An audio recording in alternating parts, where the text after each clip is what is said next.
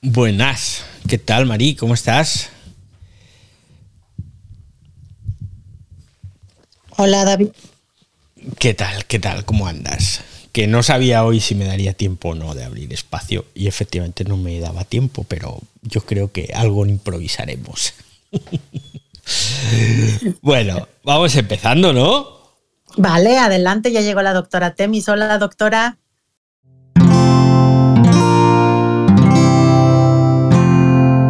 Wanda, la red de podcast independientes en español. Bueno, buenas, bienvenidos aquí al Ciberdiario, el primer podcast casi diario que grabamos cada tarde en vivo a través de Twitter Spaces, que pertenece a la familia Wanda, como habéis escuchado.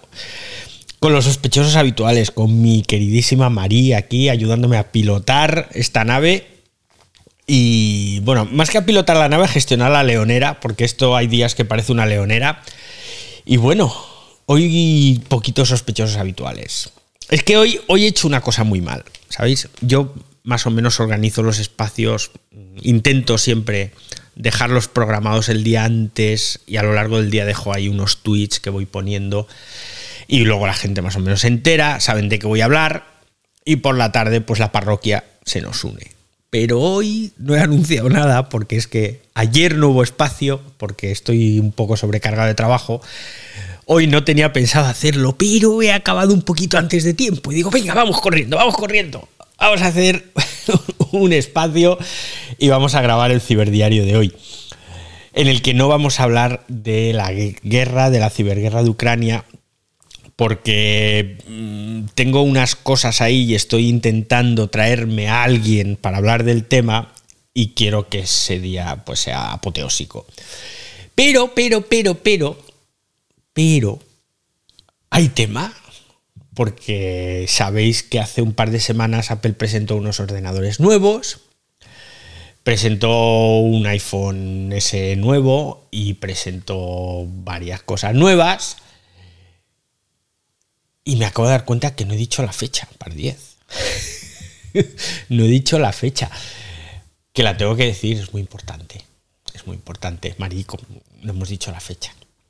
Hoy es miércoles. No, falta. Hoy es miércoles 30 de marzo de 2022. Si estás escuchando el podcast. Se está acabando el año, David. Sí. Si estás escuchando el podcast, Hoy es jueves 31 de marzo de 2022. bueno, como decía, os quería hablar de monitores. Os quería hablar del Apple Studio Display. Pero del Apple Studio Display, bueno, hablaremos así un poquito, pasaremos por encima de puntillas.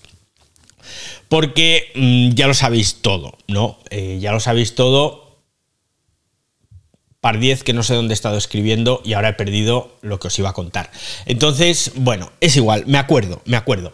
Ya lo sabéis todo del Apple Studio Display, que es esa extraordinaria pantalla inteligente de 27 pulgadas super molona que cuesta solamente 1.780 euros aquí en España. No sé, no sé cuánto debe costar allí, pero supongo que igual que aquí, un pulmón y medio riñón. Y que aquí en España, aquí lo tengo si le quieres poner el vidrio nano texturizado, ya te cuesta 2.029 euros. Si quieres ponerle una peana elevable para más o menos mover el monitor así y no tener que meterle debajo de paquetes de folios como hace la mayoría, entonces ya te estás yendo a 2.239. Y si le pones la peana y el vidrio, 2.489 euros. 2.500 pavos de monitor. Que se dice pronto, ¿eh? Se dice muy pronto. Vale, es un monitor 5K. Que es cierto que en el mercado hay muy pocos monitores 5K, porque realmente es como una especie de alarde tecnológico. Hay alguno de LG, hay alguno de Asus, hay alguno de Eizo y poquito más. Eizo o Eizo, no estoy seguro de cómo se dice, por cierto, son posiblemente los mejores monitores que existen. Es una marca absolutamente desconocida para la mayoría de los mortales y que solo los profesionales del diseño y de la preimpresión tienen monitores de este tipo. Son unos monitores japoneses que solo de mirarlos ya te han robado la cartera. Bueno, te han robado no, porque es que realmente son ultra profesionales, ¿no? Y son muy caros, muy caros.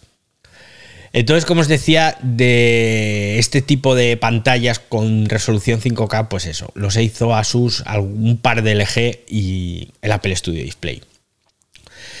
Pero claro, 5K, vamos a ver, pero si 4K ya está bien, ya me va bien a mí el 4K.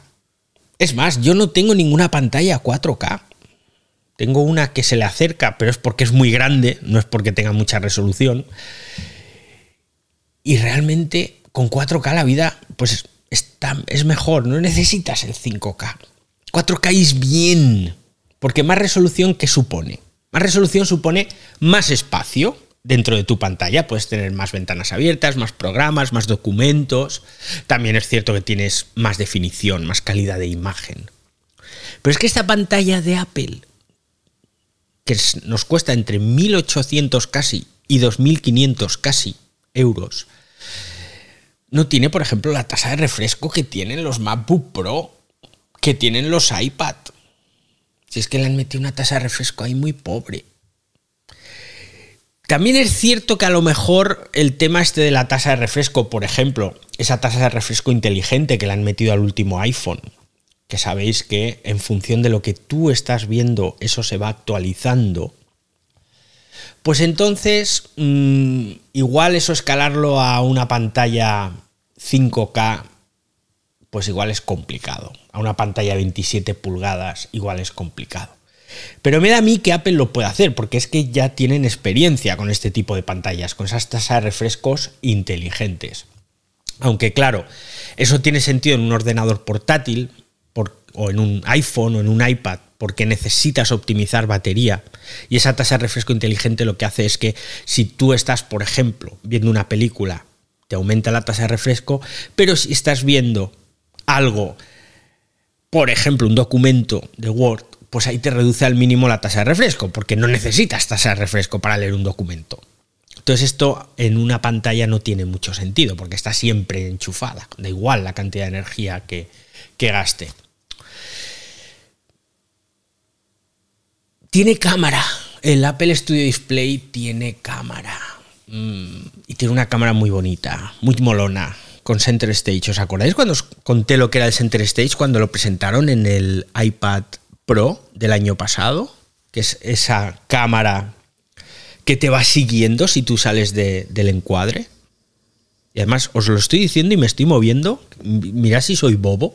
Que, que, me voy moviendo yo hacia los lados como si estuviera ahora, si estuvierais viéndome por una cámara. Entonces tú te vas moviendo y la cámara tiene un gran angular, pero lo que hace es que a ti te muestra un recorte. Cuando tú te mueves, entonces el recorte se va moviendo dentro de la imagen y lo que parece es que la cámara te persigue. Da esa sensación. No te persigue, pero sí lo parece. Entonces esa tecnología, que es muy chula, está en este monitor, nuestro querido monitor con peana y vidrio texturizado de 2500 pavos. Y tiene sonido espacial. Y eso está muy bien también, porque se oye muy bien. Y tiene un procesador. Y tiene un procesador que es una locura y tiene un montón de memoria RAM y tiene un montón de tecnoverborrea que hace que yo me empiece a plantear las cosas. No porque me quiera comprar ese monitor de Apple, que ni en broma, ya sabéis que soy bastante tacaño con estas cosas, ¿eh? Soy tacaño por naturaleza. Pero mm, hace que te replantees algunas cosas. Ya sabéis que este año jubilé mi MacBook Air de 2013 en enero, que lo he sustituido por otro MacBook Air, pero ya de los nuevos. Pero claro, el MacBook Air viejo lo tengo que seguir usando, desgraciadamente para mí. Que de eso tenemos que hablar otro día, del tema de las suscripciones. Señor Adobe, ¿en qué momento se le ocurrió a usted sacarnos la pasta con las dichosas suscripciones? Resulta que yo en su día compré una licencia de Photoshop y otra de Illustrator a precio de oro, por cierto, ¿eh? pues ya no son compatibles con las últimas versiones del sistema operativo de Apple. De forma que o pasas por caja y pagas un montón de dinero cada mes, o te, guardas así un ordenador un poco más viejito para utilizarlo cuando tienes que hacer trabajos de Photoshop o de Illustrator. Y es triste, pero es así. Pero bueno, insisto, de eso hablamos otro día. Entonces, como os decía, soy tacaño por naturaleza con el tema de la tecnología. Al principio, hace muchos años, pues como todo el mundo comprábamos ahí pantallas baratas, aquellos monitores CRT que eran enormes, y aquellos monitores morían cada dos o tres años. De repente llegaron las pantallas planas, los monitores TFT, los LCD, etc. Y como que empezaban a durar más. Pero aún así los baratos morían también cada dos o tres años. De rebote, una vez descubrí que, caray, si son más caros son más buenos. Mejor calidad de imagen, pero es que me duran más.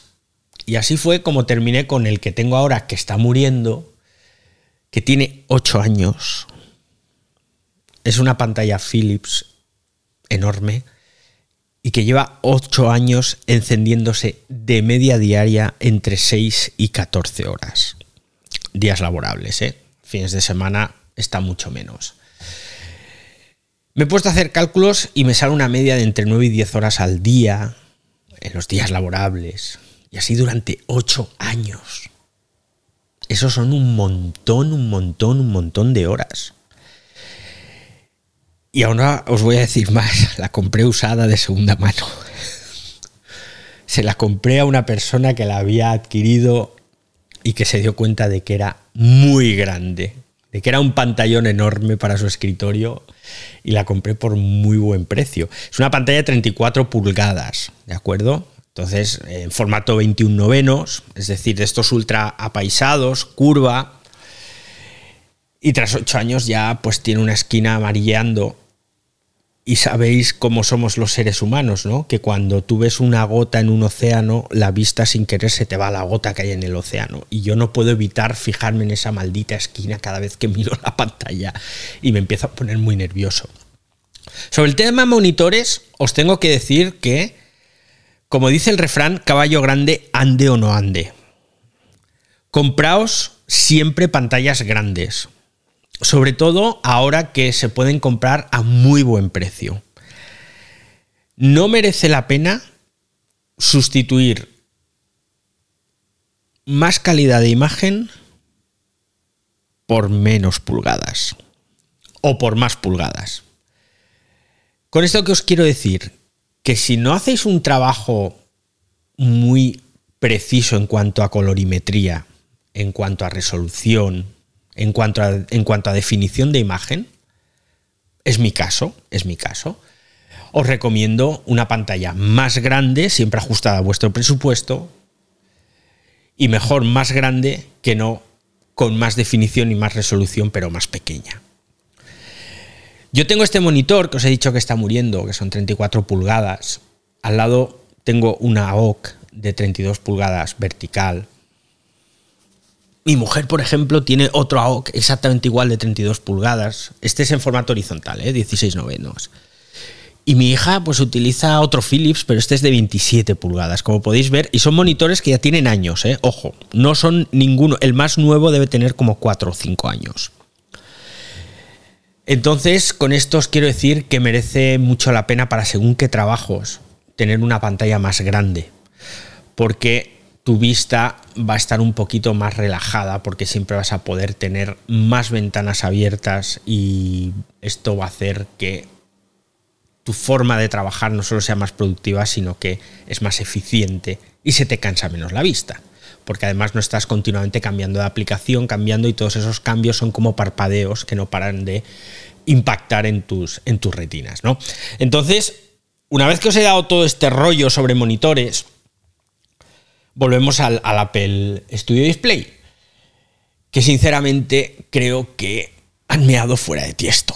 Porque lo mires por donde lo mires, esto es un montón de dinero para un monitor. Por mucha cámara que lleve, por mucho sonido espacial que lleve y por mucho 5K que lleve. Y ahora os voy a decir por qué. Porque como estoy mirando a ver si cambio o no cambio el monitor con la esquina amarilla, pues me he puesto a mirar monitores, ¿no? Entonces me he puesto a mirar LG, me he puesto a mirar eh, Bueno, Eizo no lo he mirado porque eso ya me sale absolutamente fuera del presupuesto, ¿no? Claro, lo que me gustaría es más o menos mantener el formato que tengo ahora, esos 21 novenos, que es una pantalla muy apaisada, y más o menos el tamaño, que sea muy grande. Y entonces me he puesto a mirar. He mirado de LG, he mirado de Samsung, he mirado de Asus, estoy mirando prácticamente de todo. Bueno, marcas así ya más chabacanillas no estoy mirando, porque de lo que se trata es de que me duren al menos otros 7, 8 años como me está durando o me ha durado este Philips. Y mira tú por dónde que resulta que Huawei, que ya sabéis que soy muy fan de esa marca, muy fan, muy fan, porque hacen muy buenos productos, al menos en la parte de telefonía, siempre han hecho muy buenos teléfonos, y lo que les hizo Trump fue una guarrada, con todas las, las letras. Entonces resulta que Huawei tiene un monitor, bueno, tiene varios monitores que son, tienen una pinta estupenda, pero hay uno del que he leído un montón de buenas críticas. Se llama Mate View. Ojo, no me patrocina Huawei, no tengo ningún monitor de Huawei, ni me lo van a regalar ni nada, ¿eh? Que ahora aquí alguno está diciendo, ah, este ya tiene el monitor gratis en su casa. no, no lo tengo, no lo tengo. En la tienda, de, hecho, fijaos, en la tienda Huawei cuesta 600 euros, si os vais a Amazon lo encontráis por 547. ¿eh? Pero la jugada mental que yo me he hecho es la siguiente. Digo, a ver, si yo me cojo un monitor de estos, que es un formato además muy raro, porque es un formato 3.2, o sea, es como más cuadrado que los monitores normales. Imaginaos un monitor más estrecho y más alto. Y claro, por eso en lugar de 27 pulgadas, en lugar de 32, 34, que son pulgadas habituales, este tiene 28,2 pulgadas, que es un formato rarísimo.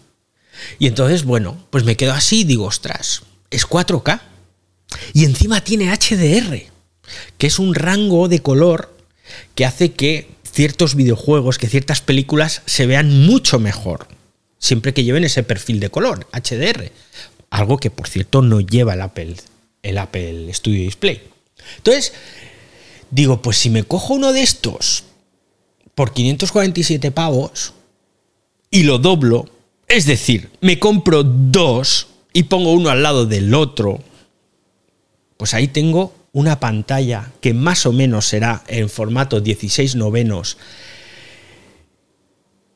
y por 1.100 euros tengo dos pantallas espectaculares, anchas como Castilla, 4K, HDR y vamos. Estoy al borde del orgasmo. Pero Todavía subo la apuesta. Y digo, vamos a ver. Ah, por cierto, estos tienen peanas elevables, ¿eh? Elevables y inclinables.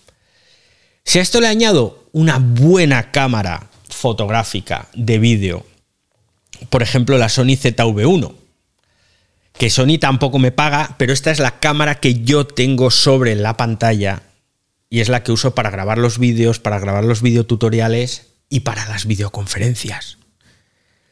Y cuando tienes una cámara que no es barata, ¿eh? son 600 euros. Pero claro, cuando esa cámara que usas para grabar bien los vídeos, la usas para hacer videoconferencias, la peña flipa. Y todo el mundo dice, oye, qué bien se te ve, qué webcam utilizas. No, no, una cualquiera. Yo lo que pasa es que me ilumino bien. no, no, estoy usando una pedazo de cámara como webcam. Y entonces a esto le añades la capturadora que necesitas para meter el vídeo directamente en el ordenador, que cuesta 150 pavos. Y digo, y unos buenos altavoces con sonido espacial para el ordenador los encontré en Amazon por 150 euros. Así que de esta forma, con 2.000 euros,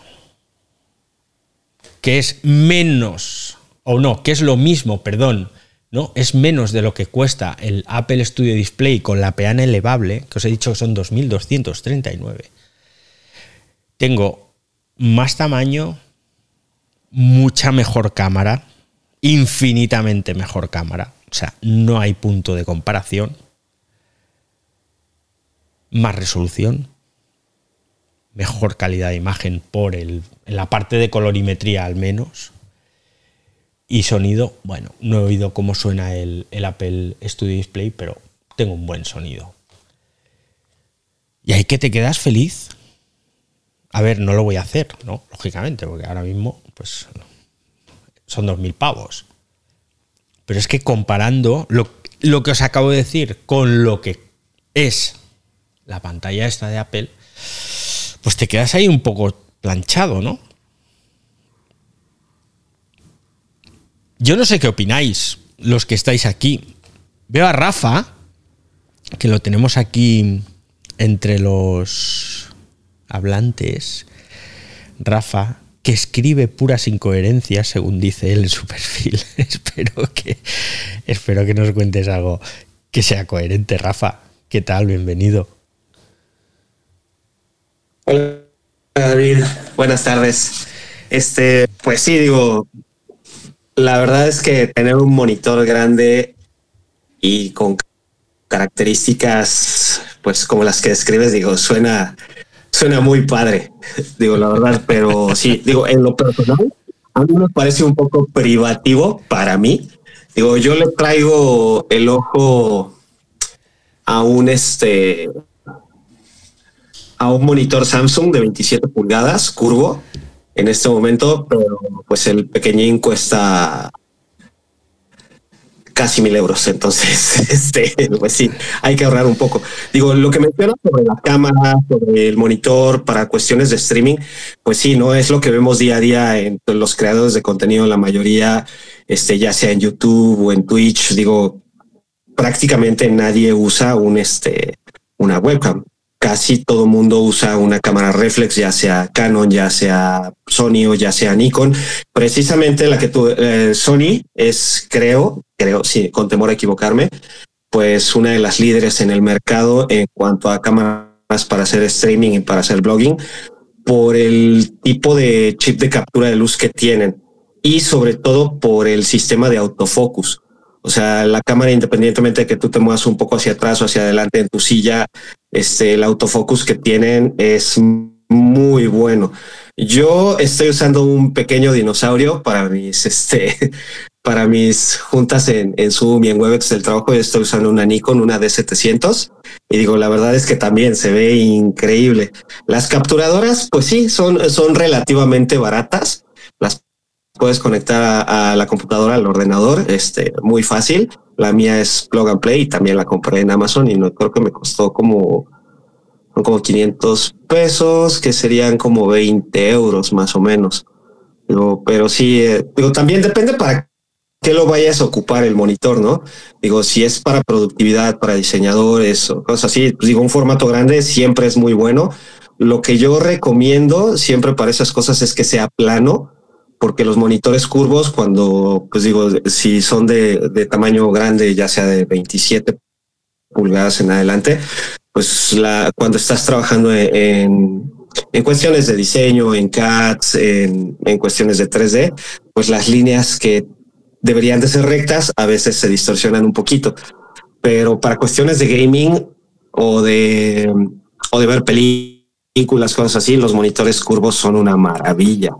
Yo ahorita en este momento tengo un Samsung de 24 pulgadas curvo y a pesar de que no es este 4K, solamente es, es Full HD, es 1080, pero sí se ve súper bonito. Las películas se disfrutan muy bien y creo que para empezar es un buen monitor. Y no salió tan caro, salió, son 3 mil pesos, que serían como 150 euros más o menos, un poquito, un poquito menos. Pero sí, para empezar, yo creo que es un buen monitor. Y pues bueno, ya hablemos de las este, tarjetas de video, porque pues ya eso ya es, ya es gastar una fortuna. No, no, eso, eso otro día. Eso eh, en la mafia del tema de las tarjetas de, gráficas. Esa mafia la tratamos otro día, otro día porque hay, hay, bueno, bueno, bueno, bueno, madre mía, ¿dónde hemos llegado? Hoy quería hablaros de pantallas. Sí. Ah, perdón, no, habla. Vale, hoy, hoy quería hablaros de pantallas porque se ha hablado mucho de este Apple Studio Display Y realmente, pues solo quería haceros ver que mm, es cierto que es un monitor impresionante, pero también lo es su precio. Y pese a que no lo he probado, pero llevo 20 años probando monitores de todo tipo, de todo tipo de tecnologías, dudo mucho que valga lo que cuesta. Lo dudo muchísimo. Y os he querido hacer esa pequeña comparativa y os he querido traer una marca que es la de Huawei, que es poco conocida en cuanto a monitores. Pero es que si te pones a mirar cualquier otra marca, por ejemplo, te encuentras que un Samsung de 28 pulgadas 4K HDR con 60 Hz de refresco exactamente igual que el de Apple. Ojo, no es el mismo tipo de monitor, ¿vale? Que quede claro, que no estoy diciendo que sea lo mismo. Pero te compras esa pantalla por 300 euros, la doblas y dices, vuelvo aquí a tener un pantallón, en este caso dos en formato al juntar los 21 novenos y tengo aquí una locura de pantalla. Y te has gastado 600 y si luego le añades todo el extra que os he dicho, pues ya tienes ahí montado el escritorio y el set de trabajo con una calidad 10. Querida Mari, ahí con la manita levantada, mira ya que educada. Sí, meto, meto mi, mi opinión. Como siempre, creo yo que está tanto Apple como las marcas muy conocidas, pues están vendiendo su apellido. Entonces, como bien dices, es conveniente buscar y hacer comparativos porque podemos encontrar no igual porque no tiene la misma, no es la marca, pero a lo mejor cosas muy parecidas y mucho, muy buenas a precios más accesibles para el bolsillo de muchas personas que, pues hay gastos que verdaderamente se salen totalmente de nuestras posibilidades. Entonces, que creo que sí vale la pena hacerlo y qué gusto que te pudiste conectar, Argenis, porque ya iban tres veces que te daba el micrófono y te caías. Listo, David, era mi opinión. Muchas gracias, Mari. A ver, quien esté luego escuchando este podcast, esta grabación, que no me malinterpreten, ¿eh? Que yo no estoy diciendo eso de que lo barato es mejor. Las cosas cuando son más caras es por algo. Tú te puedes comprar un televisor Samsung, ya que hemos mencionado antes Samsung. Te puedes comprar un televisor Samsung de 1000 euros y un televisor Samsung de 3000 euros. Y el de 3000 vale 3000 por algo. Vale 3000 porque el panel es mejor, de más calidad, porque el sistema de sonido es mejor, porque el procesador es mejor, por mil cosas. A donde yo voy es a que nosotros dentro de nuestro presupuesto lo que tenemos es que buscar lo que mejor se adapte a nuestras necesidades. Yo hasta ahora nunca he necesitado una pantalla con una resolución 4K, por ejemplo. Lo que sí he necesitado siempre es una pantalla muy grande, hasta el punto que he metido una segunda pantalla también muy grande. Pero tenemos que mirar qué necesitamos. Si trabajamos mucho, por ejemplo, hacemos retoque fotográfico y necesitamos tener todas las paletas de Photoshop abiertas, pues entonces necesitamos una pantalla muy grande o dos pantallas, una para las paletas y otra para el trabajo en el que estamos ahora mismo. Si estamos haciendo edición de vídeo, pues necesitaremos también pantallas ultrapanorámicas para ver en gran tamaño por un lado, el trabajo que estamos haciendo y luego la línea de tiempo que la veamos completa y no tengamos que estar haciendo scroll continuamente, por ejemplo. Y así, pues tenemos que buscar qué se adapta más a nuestras necesidades. Más caro, mejor, normalmente. Pero recordad lo que os digo, que siempre hay un 15, un 20%, un 10% que sobra, sobre todo en Apple. Argenis, Argenis, Argenis, que está aquí. Argenis, que está aquí. Eh, me, da risa. Muy buenas tardes a todos. María, Rafa, Don Santos, Néstor. A doctora Temis, veo por aquí todo lo de la sala, Sol y Luna. Me da risa que tú dices más caro, mejor, sí, más caro, mejor para quien los vende. Y ayer casualmente vi un Apple Studio, David, y el monitor es bonito, el monitor es bonito. eso no te No le digas eso porque entonces no lo vamos a parar hasta que lo compre. No, pero es que el monitor, yo lo vi en, la tienda, el, pasé porque el monitor estaba, había, pusieron una hilera como de cinco monitores ahí en la tienda de Apple y del Apple Store y habían como cinco en fila y que, ay, miércoles, ya llegaron los monitores. Y me acerqué y ahí entré y vi lo único que a mí no me gustó, pues aparte del precio, ya David dijo, hay un montón de opciones. Yo me quedo con el LG 5K, que es buen monitor y el precio es dos veces, pero lo que no me gustaba, que ya lo nombraste, que no tiene HDR, David, y que para llegar a los puertos es complicadito. Samsung también tuvo en los monitores los, mm, eh, uy, Edify, Edify o la serie curva, la ultra wide, ¿no? Edify o eso tuvieron ese problema del acceso a los puertos que era toda una pesadilla. Entonces, es, es, esa. Y que el monitor no tiene control físico. Entonces ahí se pone ya la cosa media turbia. Pero en sí, la presentación del monitor y, con el estudio abajo, con el con la computadorita abajo, eh, es una chulada, como dicen allá en España, pero yo me iría por otras opciones más baratas, ya por todo lo que has nombrado, y algo de que con el precio, un monitor de esto, yo me puedo comprar dos el G5K o dos Asus de tasa de refresco de 300 Hz y todo eso, y son dos y son de 32 pulgadas, que son para espacios, como tú dices, si quieres trabajar en edición de video o quieres trabajar en herramientas especializadas, esos caben en dos monitores de 32 o de 29 o de 44 de más baratos que un solo monitor de esto. Eso es lo único que, que veo, pero de que si usted es Mac Lover, yo lo compraría, lo hubiese, me hubiese traído cuatro ayer mismo y los pongo aquí en el escritorio, David. Bueno, te voy a decir una cosa. Me he reído cuando has empezado a hablar, Argenis, porque lo primero que has dicho ha sido, es muy bonito. No has dicho se ve bien, que dice. No, no, es bonito. Y entonces me ha hecho gracia, ¿no? Porque lo más destacable en monitor normalmente no es que sea bonito, pero lo has destacado porque toda la otra parte quizás no es tan destacable. Yo soy MacLover. Dices, no, si eres MacLover, yo soy MacLover eh, pero lo que no soy es tonto, ¿vale? Entonces, ¿que me gustaría tenerlo? No.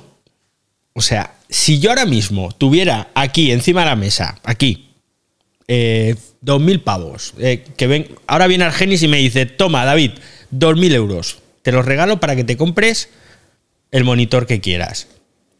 No me compro el de Apple, ¿eh? No. Posiblemente me compraría un Eizo que los hay de 2, de 3 y de 5 mil euros y yo me iría por un EIZO. Ha mencionado Argenis el LG 5K y mientras hablaba lo he buscado yo por aquí y cuesta 1.300 euros. Eh, y ojo, no os olvidéis de una cosa, Apple no fabrica paneles. Cuando digo paneles me refiero a la pantalla, al cristal, a esa tecnología que hay ahí detrás se los fabrica Samsung, o se los fabrica LG, o se los fabrica Panasonic, o se los fabrica el cuarto fabricante mundial de pantallas cuyo nombre no recuerdo, que es China, porque en el mundo hay cuatro fabricantes de paneles, no hay más. Hay cuatro. Y estos fabrican para todo el mundo. Todas las teles, todos los monitores, los fabrican los mismos cuatro los paneles, ¿vale? el cristal, la pantalla, lo que hay detrás del cristal. Entonces, si tú estás comprando ese Apple Studio Display, sabes que detrás hay un panel de Samsung. Y Samsung también vende pantallas, entonces tontos no son. Posiblemente esa misma tecnología que tiene el monitor de Apple, y aquí me estoy lanzando a la piscina, pero me jugaría lo que fuera, es la misma tecnología que ya tienes en algún monitor de Samsung. Estoy convencidísimo.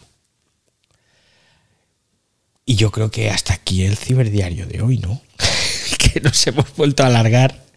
Y es que como habéis podido ver, las pantallas es otra pata más de la tecnología que me, que me encanta. Mi recomendación, pantallas grandes, recordad siempre la penúltima, y cuando digo la penúltima me refiero a la penúltima tecnología. La diferencia normalmente entre la penúltima y la última tecnología es muy pequeña. En cambio, el precio de la penúltima es a lo mejor la mitad. Argenis, que tienes la mano levantada otra vez.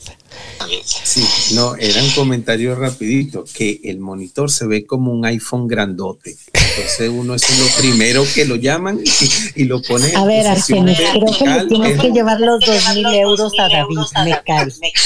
Sí, porque es que eso es lo que, eh, lo de la impresión es esa, que tú ves, eh, te ponen en la resolución, te ponen un video a full K y entonces tú ves ahí que miércoles ese iPhone se ve amplificado. Entonces, David, y cuatro uno al lado del otro, imagínate, una, eh, ya ve, ve, gastando tus dos mil euritos en tu, en tu monitor, que es buena, buena pieza de arte en el escritorio, David.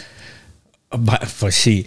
Yo, yo sabéis qué pantalla de Apple me hubiese comprado sin dudarlo, pero sin dudarlo, ¿eh? Aquel, ¿cómo se llamaba? El Apple Cinema Display uno antiguo que era todo el marco de metacrilato transparente. ¿Os acordáis? Aquello es el monitor más bonito que yo he visto en mi vida. Hubiese asesinado a alguien por tener una pantalla de esas. Nunca me la pude permitir porque os hablo de hace, no sé, igual 15 años, 16 años. No me la, podía, 2011. Ah, 2011. 99, en el 99, 21 años. Ah, vale, vale. La fecha de lanzamiento, sí.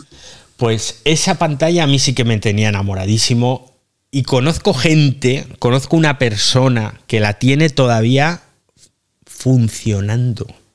Y ese panel no tiene ni un solo píxel estropeado. Ojo, ¿eh? Una pantalla con 20 años.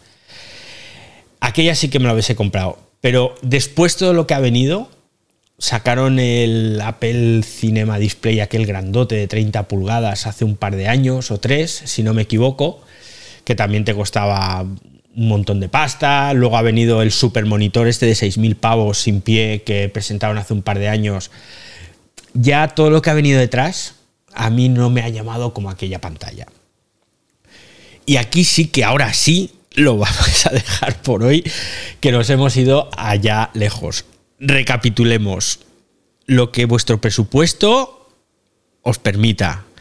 Dos, lo que necesitéis.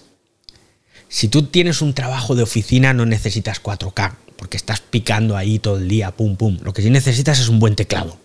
A lo mejor. ¿Eh? Por cierto, inciso, ya es la tercera vez que me voy a despedir. ¿Sabéis que hay monitores que llevan un sensor que detectan si estás bien o mal sentado en la silla? Eso no lo sabíais, ¿eh? Pues sí, los hay. Son también de Philips. Y es una locura, porque encima hasta te dicen cuándo tienes que parar a descansar.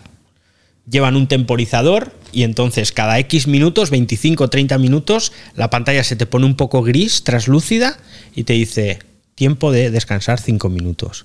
Son espectaculares y cuestan cuatro perras, baratísimos. Entonces, depende del trabajo que hagas. Si no necesitas 4K, no necesitas HDR, no necesitas tanta parafernalia, pues a lo mejor te puedes comprar una pantalla un poquito más grande y más económica. Y tercero, y esto sí que, bueno, tercero, pantalla grande siempre, lo más grande que podáis. De verdad, la felicidad es una pantalla grande. La felicidad no es el dinero, no es el amor, no, falacias, mentiras. La felicidad es una pantalla grande. Pruebas aparte. Y cuarto, cuarto, muy importante, nunca descartéis la penúltima tecnología, ese monitor que salió hace dos años, que te dicen, no, es que este es el modelo de hace dos años, dices, ostras, pero si es casi igual que el de este año, no, pero el de este año lleva el condensador de flujo, vale, sí, pero a lo mejor no necesitas el condensador de flujo. ¿eh? Y ese de hace dos años te cuesta la mitad. No lo olvides. Así que aquí dejamos el ciberdiario de hoy con los sospechosos habituales que hoy os habéis animado y estábamos al principio amarillos, solitos aquí. Gracias a los que estáis escuchando el podcast, gracias a los sospechosos habituales que han venido aquí al directo, gracias a Argenis, Rafa, Fran, Jorge, gracias a Curtis, a Arno, a David Santos, a la doctora Temis, a Claudia, a Soliyuna también está por aquí, Mónica, hombre, está también el amigo Néstor, Cami y por supuesto a mi amiga Marí. Y los que estáis escuchando el podcast ya sabéis, ¿eh? Cinco estrellas, un me gusta, un dedito arriba. Yo es que ya no sé, con tantas plataformas me lío. Si os quedáis con mono, estoy aquí en todas las redes sociales. Soy usuario Raez. ¡Hasta luego, usuarios!